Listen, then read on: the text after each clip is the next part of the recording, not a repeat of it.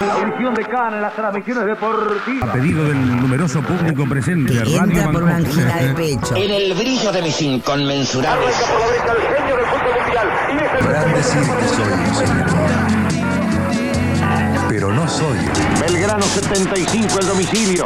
Rivadavia Estación América en la provincia de Buenos Aires. La radio vive y se vive de mil maneras distintas. Mi nombre es Adriana Montero. Recuerdo eh, una locutora, Betty Elizalde. Todas las noches escuchaba un programa que se llamaba Las Siete Lunas de Crandall. Y estaba sola porque todos se iban a dormir en casa y yo me quedaba escuchando la radio. 27 de agosto, Día de la Radio Argentina. Una producción de UNQ Radio.